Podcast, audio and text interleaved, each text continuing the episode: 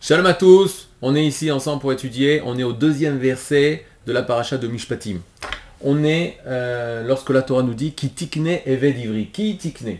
Qui, alors en général dans la Torah, c'est soit euh, lorsque, soit comme, ici, euh, qui veut dire lorsque, quand. C'est-à-dire, tikne, c'est tu feras l'acquisition.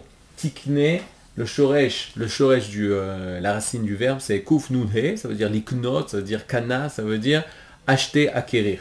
Maintenant, lorsque tu feras l'acquisition de Aeved Ivri, un esclave hébreu, c'est-à-dire un esclave juif, un homme juif que tu vas acheter en tant que. Maintenant, à chaque fois qu'il est marqué dans la Torah, qui tikne, tu vas faire l'acquisition d'un homme, alors, on retrouve ça avec euh, la femme. On voit hein, dans le Mishnah, dans la Torah orale, qu'on parle de kinyanisha, de faire l'acquisition d'une femme. Alors, les gens pensent que c'est euh, l'acquisition comme on acquiert un objet. Non, pas du tout. Lorsqu'on parle d'une personne, qu'on dit kitikne, acquérir quelque chose, acquérir une personne, c'est le devoir envers cette personne. C'est-à-dire, lorsqu'une personne est esclave, comme on commence la paracha, elle commence par l'acquisition d'un esclave, c'est en fait les devoirs que je vais, les responsabilités que j'ai face à cet esclave. La première des choses, quand tu dis tu l'achètes, c'est que pour 6 ans. Tu dois le libérer après. Tu l'achètes, tu dois t'occuper de lui. Tu, fais l'acquisition. C'est-à-dire, c'est pas justement un objet qui devient à toi. Et si c'était vraiment une acquisition, je pourrais le garder comme je garde un objet lorsque je fais l'acquisition de cet objet. Et là, au contraire, c'est toutes les devoirs et les obligations que l'homme va avoir par rapport à ce Eved. Donc, kitikne, lorsque tu feras l'acquisition, et là on parle d'un Eved. Alors regardez, quand on parle Eved, alors bien sûr, on a toute la connotation négative, euh, et en effet, connotation négative qui tourne autour du mot Eved. Eved, ça veut dire esclave, ça veut dire serviteur. Là, on parle d'un Eved ivri, d'un Eved qui est hébreu. La Torah s'est posé la question, la Torah orale s'est posé la question, est-ce qu'on parle d'un esclave juif ou non juif? Réponse, on parle d'un esclave juif un de nos frères qui est vendu en tant qu'esclave. Avant d'expliquer dans quel cas, juste il faut savoir que le mot Eved, peut-être, grâce à l'araméen, on peut mieux comprendre de quoi on parle quand on parle d'esclave. Eved, le shoresh Ain Vet Dalet en araméen, veut dire avad, veut dire faire, exécuter, faire, la asot. Alors qu'en ivrite, ça c'est en araméen. En ivrite, la avot c'est travailler. En fait, dans la conscience euh, hébraïque, et grâce à l'araméen j'arrive à récupérer la conscience hébraïque, la conscience quelle est l'intention de ce mot, ça veut dire Evet c'est une personne qui fait. La Gemara nous dira que lorsqu'on a un esclave, il est défini pour une action très particulière. C'est-à-dire qu'on, après par exemple un, un esclave pour être forgeron, alors il va être forgeron. J'ai pas le droit de l'utiliser pour euh, euh, faire la cuisine. S'il est cuisinier, il va être euh, cuisinier. Il n'a pas le droit, on n'a pas le droit de l'utiliser pour maintenant va me laver les escaliers. C'est-à-dire chaque évêque, il est en fonction de son action. Il est défini dans son action et on n'a pas le droit de l'utiliser pour une autre action. Sauf avec son accord, alors c'est comme un nouveau contrat. C'est-à-dire dans le sens de Eved, c'est pas une personne qu'on va écraser, c'est pas une personne, mais il est acquis et la responsabilité, l'accord qu'on a avec lui, c'est par rapport à une action, une action, un travail bien défini, une faire. Il doit réaliser une action. Ivry, il est clair que c'est un peu choquant. Un de nos frères, pourquoi le prendre en tant qu'esclave Avant, la Torah nous, résume tous les psukim, tous les versets qui parlent de l'esclavage dans la Torah, et on parle Eved Ivry. Alors, il y a deux possibilités, comme on arrive justement à un cas de Eved Ivry, d'un esclave juif? Première possibilité, c'était un voleur, et pour pouvoir rembourser sa dette, il n'a pas d'argent pour rembourser, sa dette, il doit être euh, vendu en tant qu'esclave, et avec le travail qu'il va fournir, il va pouvoir rembourser sa dette. Donc, qu'est-ce qu'on voit? On voit que c'est dans un but réparateur, dans un but de réparer, sa faute, qu'il va travailler comme un travail de réinsertion, mais plus, euh, pas seulement se réinsérer dans la société, mais pouvoir réparer ce qu'il a fait. Il a fait du mal, il a volé une personne. Et maintenant, il va pouvoir lui euh, rembourser la dette. Deuxième possibilité, dit l'Agmara, c'est qu'il est arrivé à un niveau, au niveau euh, économiquement très très très difficile, et ne voit que la possibilité de s'en sortir au niveau financier, de se vendre en tant que Donc dans les deux cas, c'est pour aider la personne que la Torah permet de faire l'acquisition. Mais même cette acquisition, je rappelle, elle est seulement pour cette acquisition, comment expliquer C'est-à-dire ce devoir, ce contrat entre euh, celui qui va prendre l'esclave, prendre le Eved, et lui c'est euh, limité dans le temps. On parle de Shesh Shanim, on parle de six années et pas plus. La septième, il devra sortir libre. C'est ça? Eved Ivri. qui est important aussi de savoir, c'est qu'on parle de kitikne eved ivri, lorsque tu feras l'acquisition d'un esclave ivri.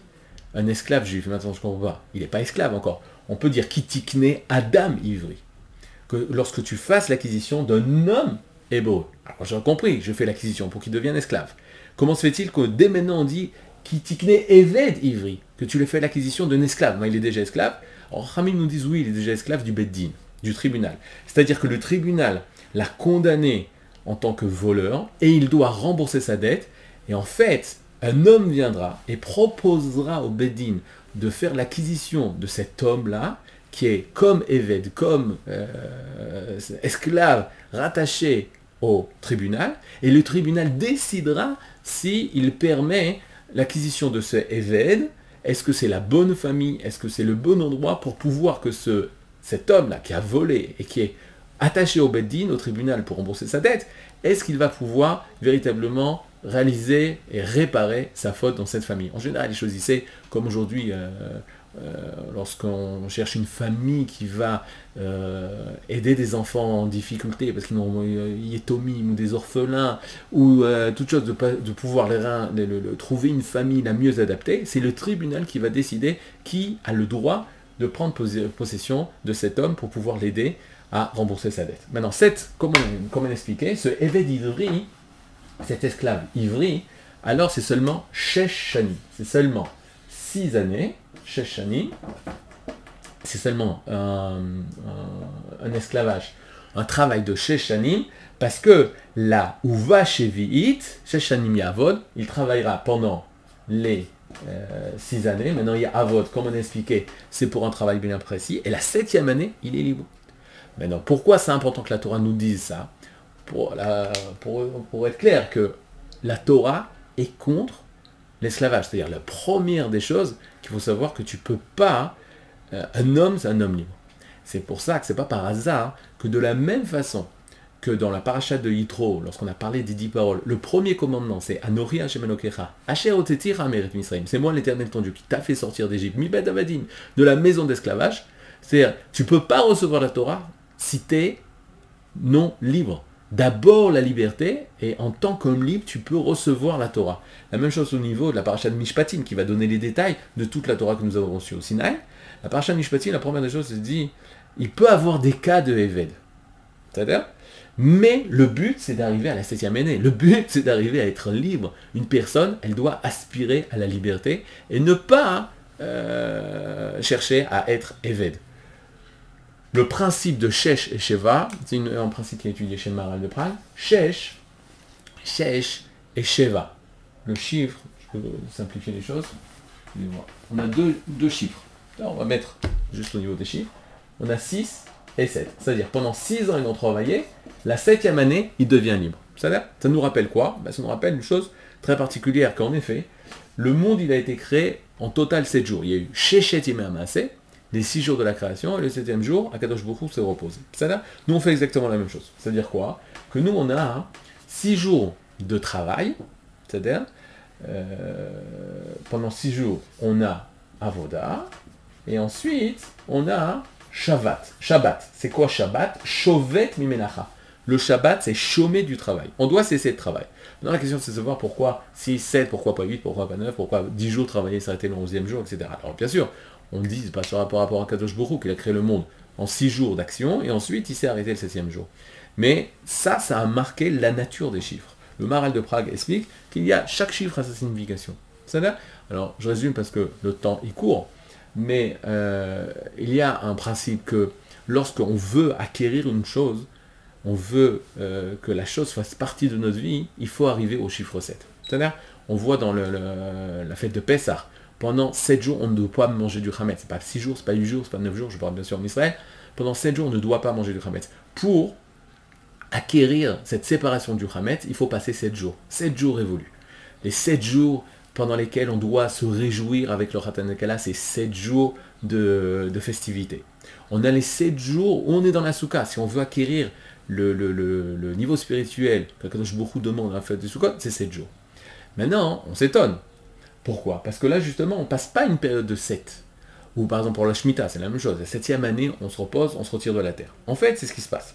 c'est que ici, si Shalom, la septième année, si Shalom, la septième année, il reste esclave, alors il deviendra esclave à, à tout jamais. Pourquoi? Parce que lorsqu'une personne a passé ce cycle-là de 7, ça fait partie de sa vie. Or, pour ne pas arriver à ce que l'esclavage fasse partie de sa vie, on lui permet d'être être esclave seulement 6 années. Et se retirer la septième année. C'est un peu comme notre semaine. C'est 6 jours en travail. Et on te retire le travail. On te retire le travail pendant un jour entier. Pour te dire que le travail, c'est pas ta vie. La vie, elle n'est pas aliénée au travail. Et là, nous voulons travailler. Mais si, et nous devons travailler, mais si, Chas Shalom, nous n'avions pas le Shabbat, c'est-à-dire que 7 jours, on serait dans le monde du travail, le travail de notre vie, on serait aliéné au travail. Et donc, par conséquent, avant que le travail devienne ta vie, ta vie devienne travail, on te retire la- l'action du monde, on te retire la possibilité de construire ce monde pour te faire comprendre qu'est-ce que tu fais dans ce monde, pourquoi tu travailles. C'est-à-dire, donc, le 6, ça va être dans la réalisation, le 7, ça va être le pourquoi, quel est le but. Coltouf. On verra la suite demain ou après-demain.